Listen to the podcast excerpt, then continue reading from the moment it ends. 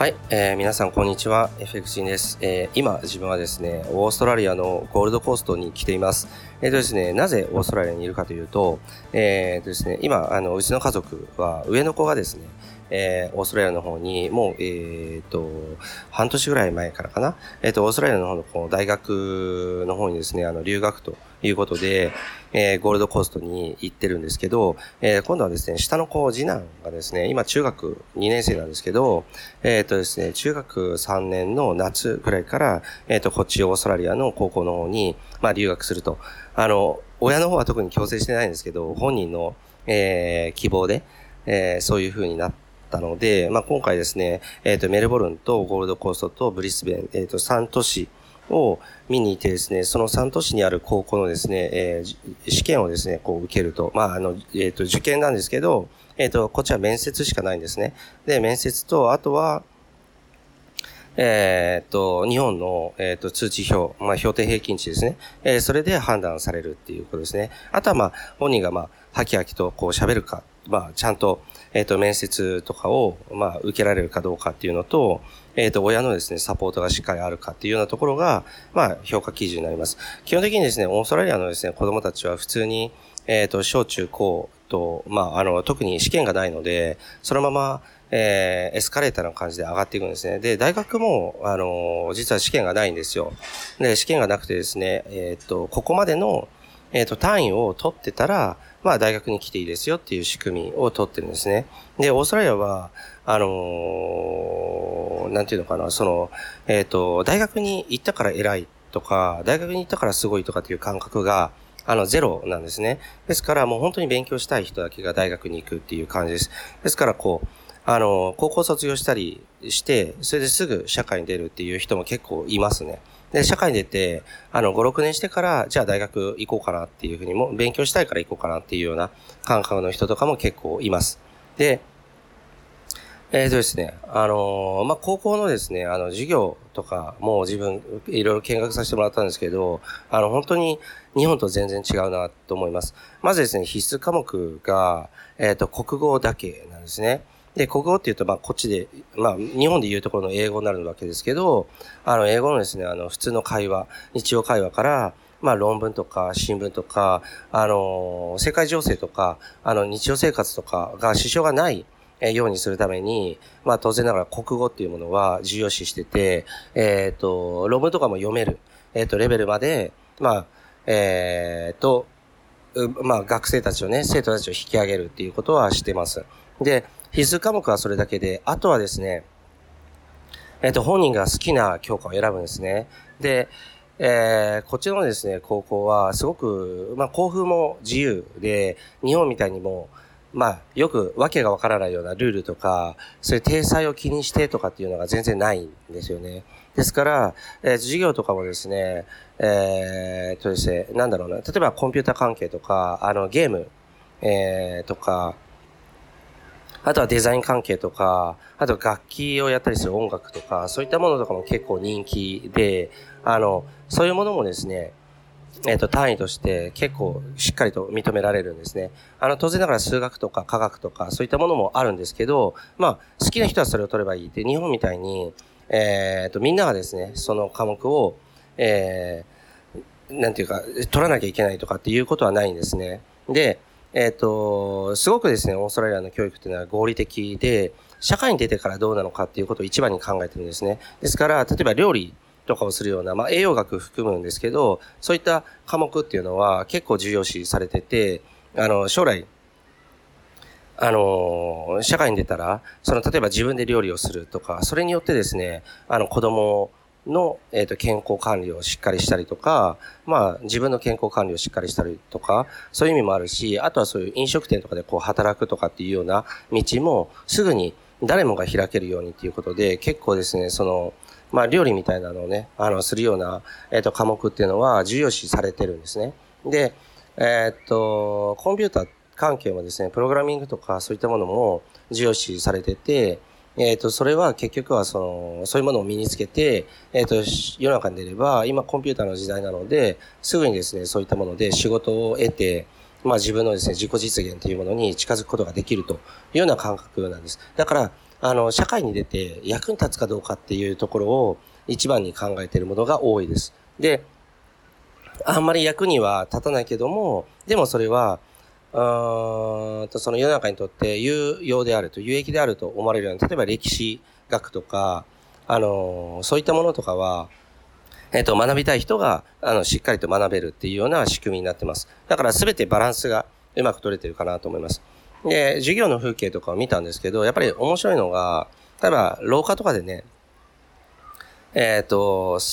まあ、座って、えっ、ー、と、生徒たちが座ってね、なんか、あの、物食べたり、飲んだりとかしながら、まあ、そこでね、寝そべって、あの、廊下って言っても日本と違って、そのカーペットみたいな感じになってるので、それ寝そべって宿題とかやっちゃうような子がいるっていうことで、それでまあ、その学校では、じゃあそれだったらということで、廊下をですね、一面全部、そのホワイトボードにしちゃったんですね。で、ホワイトボードにしちゃうと、そこでですね、あの、生徒同士が結局そこにこう書いたりして、まあ教えたりとか、そういうことができたりっていう感じなんですね。で、まあじゃあそれを生徒がね、あの、終わったら消すのかっていうと、それはないんですよ。あの、掃除の業者が入るので、子供たちが掃除をするっていう概念はないんですね。掃除の業者が全部きれいにします、毎日。で、それはまあ日本人からすると、え、子供たちが、その自分たちが使った後掃除しないの？って思うかもしれないけど、これはもう文化の違いで、あの、掃除業者は掃除業者っていうその役割があるし、子供たちは子供たちでまあ勉強して、勉強が終わったらもう帰るんだって。まあ遊びに行く人もいるし、スポーツやる子もいるし、えっ、ー、と、アルバイトしに行く子もいるし、っていうような、それはもう子供たちはそういう役割なんだからっていうふうに考えてるっていう、まあそういう文化ですよね。で、あとはね、学校の中でですね、動物を飼ってたりとか、えっ、ー、と、教員がね、えっ、ー、と、自分が飼ってる犬とかを、こう、学校に連れてきて、えっ、ー、と、そのまま、こう、野放しにしたりとか、そういうのも普通に見られるような感じですね。すごく自由ですね。で、そういった自由な感じに対して別に保護者が、えー、目くじらを立てるとか、そういったことももちろんないし、えー、のびのびと、えー、好きなことが勉強できるので、結果的にですね、子供たちの学力ってのはやっぱり上がるらしいんですよね。だから、オーストラリアってのはまあ日本よりも全然その教育レベルが高いって言われてるし、やっぱりオーストラリア人とこう接してみて、あの、まあ、あの、頭がいいというか、しっかり教育受けてる人が多いんだなっていうのは、よく感じるところでもあるんです。で、今、自分がいるホテルの今、えっ、ー、と、テラスにいるんですけど、もう見えるのはもう一面の海と、えっ、ー、と、森の中に、えー、佇んでいるこうビルとですね、あとはもう湖とか、すごく綺麗です。で、道もですね、あの、本当綺麗で、えっ、ー、と、トラムがですね、整備されているので、もうどこにでも、あの、簡単に行くことができて、すごく便利でいい国ですよね。で、えっ、ー、とですね、まあ、その、まあそういう教育システムなので、僕自身もやはりね、あの、日本の教育にもいいところはあるんですけど、日本っていうのはやっぱり集団とか、確一的なとか、そういったところをね、あの、つまり全員が同じような思考を持つためにはですね、いい教育だと思うんです。で、そういったところも、社会としてやっていくためには重要な部分はあるんですよね。あるんだけども、で、それらを重要視するってことは、今度やっぱり個性は死ぬってことなんですよね。本当は、例えば、あの、美術とかで絵、絵で将来食っていける。例えば、まあ、画家になれなかったとしても、グラフィックデザイナーとか、いろいろとその芸術的なセンスっていうのは、今、あちこちですね、やっぱり仕事としても認知されてる。けども、日本ではそういう能力を持ってる子ってのはなかなか伸びないんですよね。どっちかといえばやっぱり、あの、国社数理エとかが、まあ、できた方がいいっていう感覚があるので、まあ、そっちの方に親とかも仕向けるし、っていうような感じがあると思います。だから、もちろんそっちに向いてる子はいいんだけども、やはり僕はオーストラリアみたいに、どの教科でも本人が好きな教科を選択できるっていうのはやっぱりいいなとすごく思っています。で、選択できるだけじゃなくてですね、やっぱり重要なもの、あの、国語ですよね。あのー、みんなが、例えば、えっ、ー、と、コミュニケーション取れたり、みんなのその考え方とかっていうのを、まあ、えっ、ー、と、その、あの、全員がその共通認識を持つ、そのツールになる国語っていうものは、やっぱりきちっと重要視されてる。それ以外は、もう好きなものをやって、もう社会に出る準備をしてくださいねっていう感覚、まあすごいいいなと思ってます。はい。で、えっ、ー、と、まあ、留学に関してはもう本当我が家のね、あれなので、まあこのぐらいにして、えっ、ー、とですね、ちょっと僕が、この、えっ、と、オーストラリアの方に今来てる、えー、時にですね、あの、えっ、と、えっ、とですね、なんだろう、あの、ニュースで、あの、ゴーンさんのですね、えっ、と、逮捕っていうのがありましたよね。で、皆さんもね、あの、ニュース記事で見てると思うんですけど、ちょっとそのことにも触れてみたいなと思います。あの、えっと、まあ、ゴーン氏自身はですね、あの、今のところ否認してるので、だから事実がどうかっていうのはわからない。ただ逮捕されたっていう事実はあるわけですね。で、そのですね、あの、罪状というか疑惑っていうのは何なのかっていうと、まず、3つあるみたいなんですけど、1つはですね、役員報酬の過小記載っていうことですよね。でも、これって、まあ、ゴーンさんの立場になると、なかなかですね、自分で、それ、これを記載するっていうことはないと思うんですよ。だからやっぱり、会社側が記載するっていうことになるんですよね。で、会社の仕組みっていうのは株主と経営者と、あと従業員っていう、このまあ大きくは3つの構図になっているので、その中で、まあ、ゴーンさんっていうのはその株主っていう、まあ、全ての権限を持ってるところじゃなくて、まあ、雇われの役員っていうことになるわけですよね。で、その役員は、その、まあ、そういったものをきちんと記載して、あの、株主とかに、まあ、あの、明らかにいろんなことをさせなければいけないっていうところはもちろんあると思うんですよ。で、それはあるんですけど、ただこれ記載が、まあ過小だったっていうだけ、それだけでですね、あの、これが、その逮捕の、まあ理由になるっていうところがちょっとびっくりなんですよね。で、あの、あとはですね、例えば、えー、っとですね、あの、えー、っと、指摘にですね、あの、不正な支出があったということですけど、例えばゴーンさんのですね、まあ、えっ、ー、と、お姉さんと、えー、実態のない契約を結んで報酬を払ったりとかですね、あの、ベンチャー投資目的で作った子会社が海外の高級住宅を購入してゴーンさんに提供したとか。でも、これもね、あの、不正とは言っても、これをじゃあ告発するのはどこなのかっていうと、やっぱり株主総会だと思うんですよね。で、ここにね、あの、まあ、検察がね、入ってくるというのは、やっぱりそもそも、本当不思議だなっていうふうに思います。で、もう一つは、最後、えっ、と、株価連動報酬っていうものの、に、まあ、記載がなかったっていう、そのあの、報酬を本当は株価に連動してもらう、えー、もらったはずなんだけども、それに関して、まあ、40億円分を記載してなかったっていうことなんだけども、これも記載漏れですよね。で、額が大きいから、あの、何十億円みたいな単位だから、おって思うかもしれないけど、あの、記載漏れっていうことで、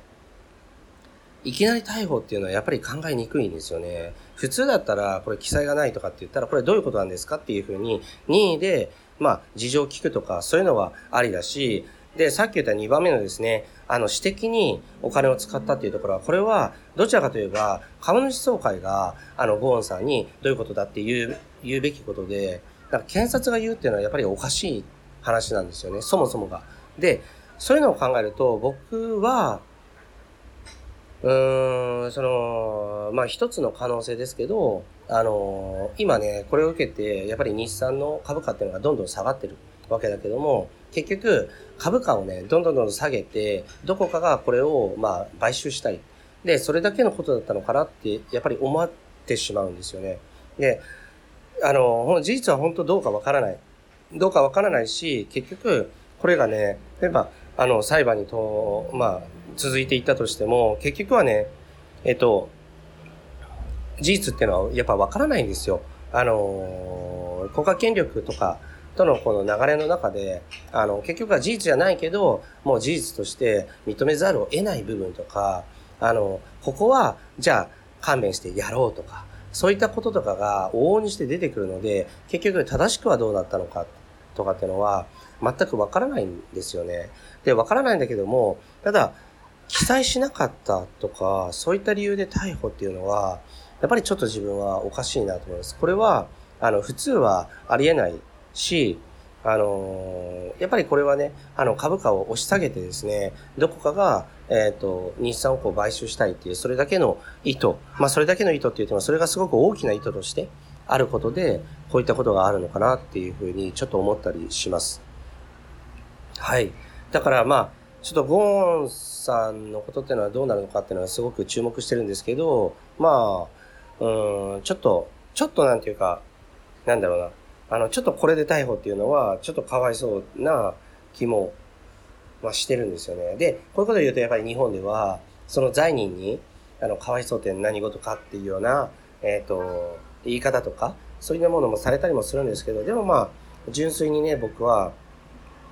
まあなんかちょっとかわいそうだなってやっぱり思いますよね。あの、あの、なんていうかその不正っていうものが結局は、あの、きちんと記載してなかったっていうことだけですから、それっていうものを、えっ、ー、と、ゴーンさん一人が本当に指示してやったのか、それとも、じゃあ、日産のね、あの、幹部の人たちが、もしかしたら、そういうふうに貶めるためにやった可能性もある。けども、けども、それに関して、まあ、日産側は、いや、ゴーンさんがやったんだっていうふうに、あの、検察の方に言って、まあ、落としてると。えっ、ー、と、彼のね。そういうふうな可能性も、もちろんゼロじゃない。まあ、いろんな可能性があるんだけども、うん、どうなるかわかんないですよね。ただ、このたった3つのですね、罪状、そのうち1つってのは、あの、株主とゴーンさんとの間のことのようにも思えるし、で、残りの2つっていうものは単なるその記載漏れですよね。そこで、いきなり逮捕っていうのはないかな。あの、最終的に逮捕っていうふうになったとしても、最初から何も言わずに逮捕っていうのは普通はない。あの、間違ってるとか、そういった可能性だってあるわけだから、っていうふうに、やっぱり思ってしまうということですね。はい。はい。そしたらですね、あの、まあちょっと取り留めのない話しましたけども、もう今、ゴールドコースト、えっ、ー、と、オーストラリアはもう夏ですので、もうとにかく、あの、昼間は暑いです。暑いけど、あの、湿度がやっぱり、えー、低いので、カラッとしてて、すごく過ごしやすいですね。はい。じゃあですね、あの、これから実は、えっ、と、学校のですね、面接試験の方に一つ、えー、行っていきたいと思います。まあ自分は保護者として、あの、まだ、えっ、と、未成年というか、まあ14歳なので、えっ、と、ガーディアンということで、やっぱり保護者がついていかないといけないので、一緒に、えあの、行って、えー、面接試験、様子見ていきたいと思います。はい、そういう感じで、まあ今回は、なんでオーストラリアに来てるので、オーストラリアの教育事情と、あとその時に、オーストラリア滞滞在中に飛び込んできたそのゴーンさんのね、あのニュースについてちょっと触れてみました。はい、それではまた。今週の放送はいかがでしたでしょうか？弊社クロスリテイリングでは投資に関わる様々な情報を発信していますひらがな3文字で投資に教科書の課で投資家と検索してみてくださいねそれではまた次回お会いしましょうこの番組はクロスリテイリング株式会社の提供でお送りしました。